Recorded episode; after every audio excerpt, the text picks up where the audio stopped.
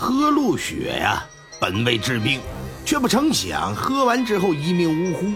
当一纸诉状告到县衙之时，县衙展开了调查，结果发现是大有问题呀。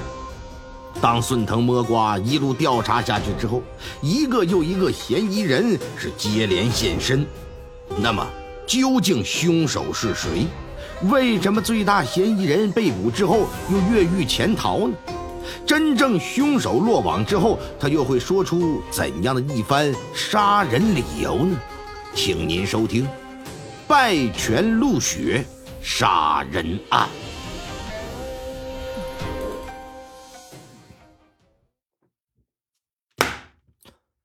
挽弓当挽强，用箭当用长，射人先射马，捉奸哎坐在床。话说清兵入关之后啊。东北作为满清的龙兴之地，一直属于比较封闭的军管区，跟其他地方设置什么呃行省不同。清王朝在东北呀设立了三个将军，即盛京将军、吉林将军、黑龙江将军。这将军呐是上管军，下管民，哎，是地区最高行政长官。这种情况一直持续到清朝末年，一直到光绪末年，清王朝在东北推新行政，撤裁将军，改为行省，哎，这才有了东北三省。随着省一级行政名称的变更，下面呢相应的行政区也发生变化。光绪三十二年，原名拜八泉的地方更名为拜泉县。隶属于海伦府，拜泉成为了县，自然呐就要有知县。第一任知县呢，任职三年之后被调离。第二任知县叫云化宇，河北河间人士，四十出头，刚到拜泉，他对当地情况是一无所知啊。好在啊，师爷高海波是当地的，他到任之后啊，一直师爷。帮他了解县里的大事小情。有这么一天，云化雨和高海波正在县衙后堂搁这闲聊呢，突然院前是鸣鼓之声而起呀，眼见有人告状，赶紧的来活了，升堂吧。就见一身材矮胖、身着华贵、年龄将近五旬的男人上堂，是扑通一声跪倒在地，一边磕头一边哭。说大老爷，小人儿子死的冤呐，你可得为他做主啊！老爷不认得是谁，师爷定睛一瞧，趴在老爷的耳旁：“老爷，此人是拜泉有名的大财主，姓李，人们都叫他李大户。呃，说说你儿子怎么了？呃，小人儿子今早被一只梅花鹿给害死了。”据这李大户说，他儿子去年得了病，到了卧床不起的那种程度。看了很多郎中，都说是啊气虚体弱，可是吃了药，这也不见好转呢。今年年初的时候吧，一个窜街的江湖游医声称自己什么的病都能治，李大户也是病急乱投医呀，就把他给请到家里来。这尤医给他儿子进行一番诊断之后啊，说是气血不足。就给开了个药方，这药方啊可是非同一般，干啥呀？喝公鹿梅花雪的鹿。鹿血在中药里啊属于是非常名贵的药材，《本草纲目》里就有记载，说鹿血可以大补虚损、益精血，是大补的东西。自古以来是王公贵族们治病健身所食用的珍品，比如说清朝皇帝吧。就把这玩意儿当做伟哥来使，其中啊，乾隆皇帝就是最典型的代表。鹿这种东西不是什么地方都有的，特别是梅花鹿，现在呢可是国家一级保护动物，十分珍贵。不过，在我国东北，梅花鹿啊是一个重要的栖息地。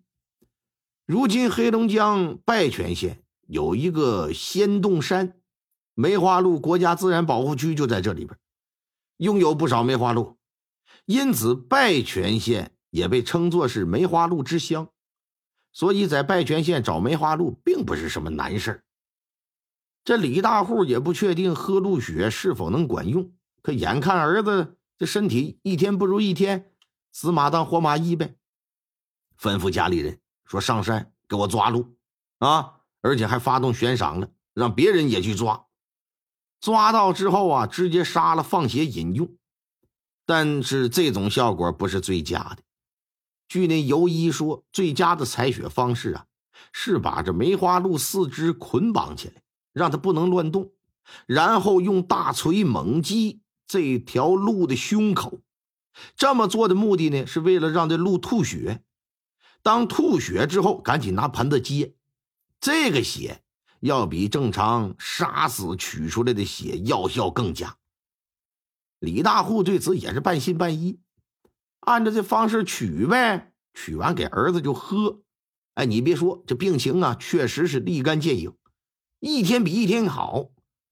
哎呀，这李员外就欣喜不已。今儿个一早，这李大户从闲汉罗小三的手里又买了一只雄性梅花鹿。取了鹿血，让厨子做了个汤，可万万没想到，今天儿子喝了汤之后，竟然口吐鲜血，不等找郎中呢，这人就一命呜呼了。老爷听了他的讲述，就觉得这事儿有些奇怪，说到你家里去看看吧，看看尸身吧。他们家呀，在拜泉县的城东，这里也是县城有钱人的聚集地。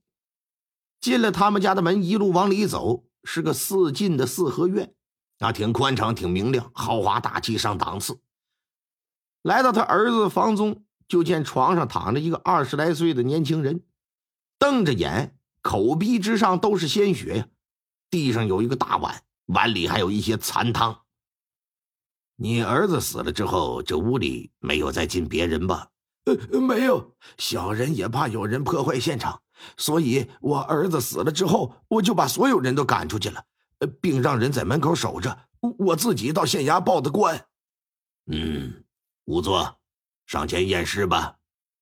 仵作拿出一根银针，蹲在地上，先把针呢放在这汤碗之中，拿出来一看，这半根银针都成了黑色了。大人，你看，这老爷一看，这人是中毒而亡啊。那只梅花鹿现在何处啊？呃，在后厨呢。小人去报案的时候，后厨我也吩咐过了，不允许任何人进去。到了后厨，看到梅花鹿躺在地上呢，仵作过去拿银针，在五脏之上分别的就扎，但银针始终可没变色，这就意味着这头鹿的身体里没毒。鹿头呢？怎么没有脑袋呀？呃，鹿头让罗小三拿走了，他为什么拿走啊？呃呃，是这么回事罗小三原来是个猎户，听说我们需要雄鹿之后，他就上山去捉，卖给我之后呢，还帮忙杀鹿取血。我看他手脚挺麻利的，呃，就表示他要是能捉到鹿，小人就会优先用他。他要是愿意过来帮忙呢，我也不会让他白干。隔三差五的给一些个赏钱，就这么的，他几乎每天都过来帮忙。最近呢，小人听到罗小三说说鹿脑仁对人身体很好，吃了可以大补，我就让后厨在做鹿脑血丝汤的时候啊，就给我儿子也盛了一碗。每次取完脑仁之后，那鹿头啊就没什么用了。罗小三说扔了可惜，他想拿回家吊汤，我就给了他了。最近每天早上，他帮忙忙活完之后，都会拿着一个鹿头走。老爷一听，这真是有钱人家啊！感情你们家一天杀一头鹿，看看这鹿的尸体。那个罗小三儿现住何处？你知道吗？呃，知道，知道。来呀，派了两个衙役跟随李大户的家奴院丁前去传唤那罗小三儿。